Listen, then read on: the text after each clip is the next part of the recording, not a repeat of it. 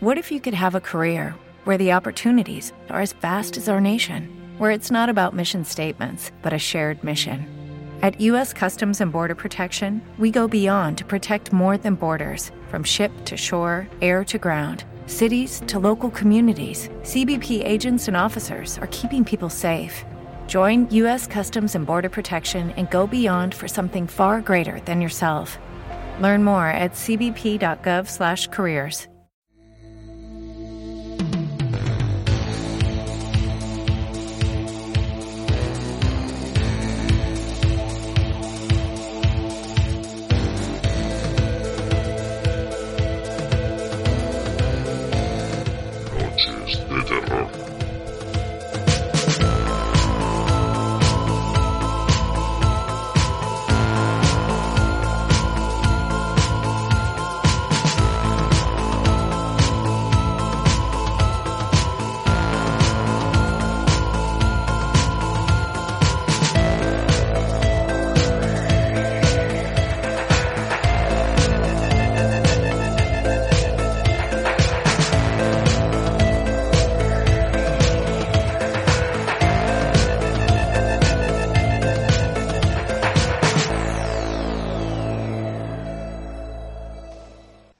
Muy buenas noches, bienvenidos, soy Salva Valero y estamos en un nuevo programa de Noches de Terror.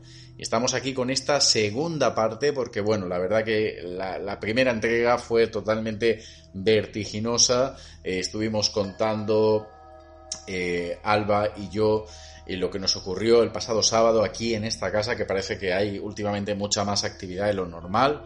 Se lo estábamos comentando a Eli, que también nos acompaña. Hemos analizado y hemos vuelto a hablar sobre esa extraña mano que también eh, vimos en una de las grabaciones. Y esta noche, en esta segunda parte, vamos a escuchar el testimonio de uno de vosotros, un oyente de Noche de Terror, que quiere contar sus vivencias y ya os adelanto que son fuertes. Si os parece, Alba, Eli, vamos a continuar donde lo hemos dejado. Estábamos analizando ese incidente, esa cosa extraña que ocurrió el pasado sábado aquí, esa copa, esos cubitos, ese ruido tan claro como si lo estuvieran moviendo pero carente de movimiento real.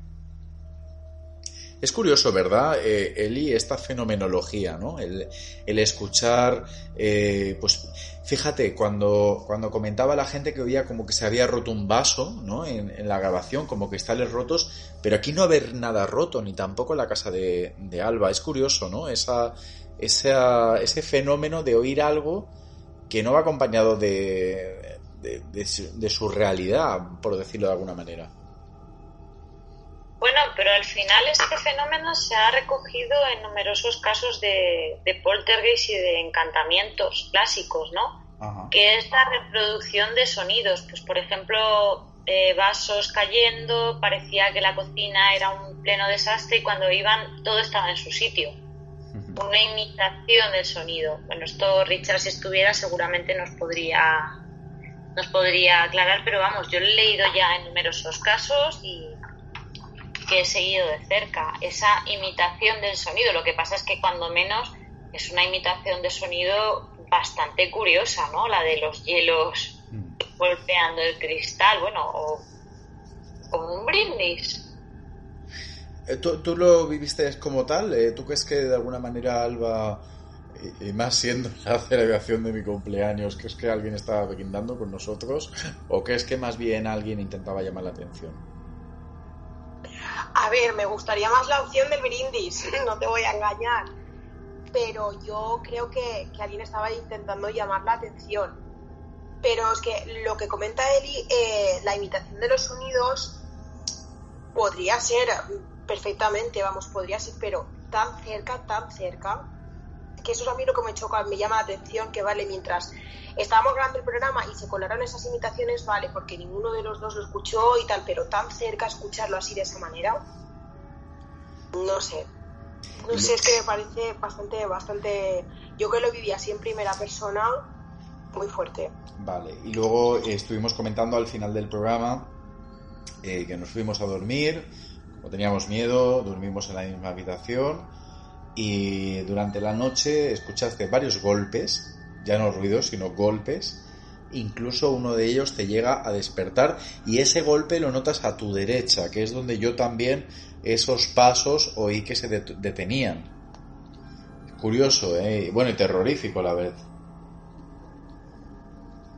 Pues la verdad es que sí, porque yo, por ejemplo, no sabía que era ese lado al que tú habías escuchado los pasos.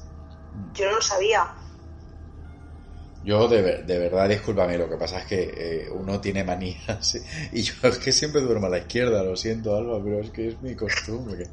Hombre, a ver, faltaría más, es tu casa.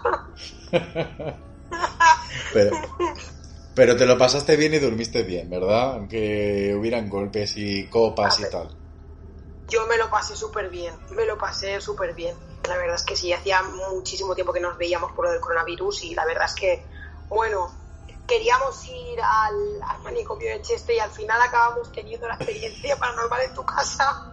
La verdad que eso tiene guasa, lo, lo vamos a compartir y, además eh, Eli que nos está escuchando, porque hubo un momento en la, en la cena que, que dijo Alba, venga va, que no nos atrevemos a ir a, al manicomio de Cheste, no sé qué, volvemos a ir, tal, no sé qué.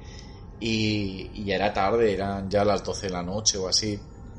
Y le dije yo Alba, ay, es que casi que me, parece, me apetece más un plan tranquilo porque no nos quedamos en casa, eh, ponemos una peli y, y justamente lo, lo, paranormal pues igualmente hizo su aparición. ¿Qué te parece, Eli? Telefantasma a domicilio. Totalmente. lo que yo me refería con lo del brindis no es que alguien estuviera brindando por tu cumpleaños, que oye, si se invitan a algo ya que están allí, pero yo me refiero al sonido.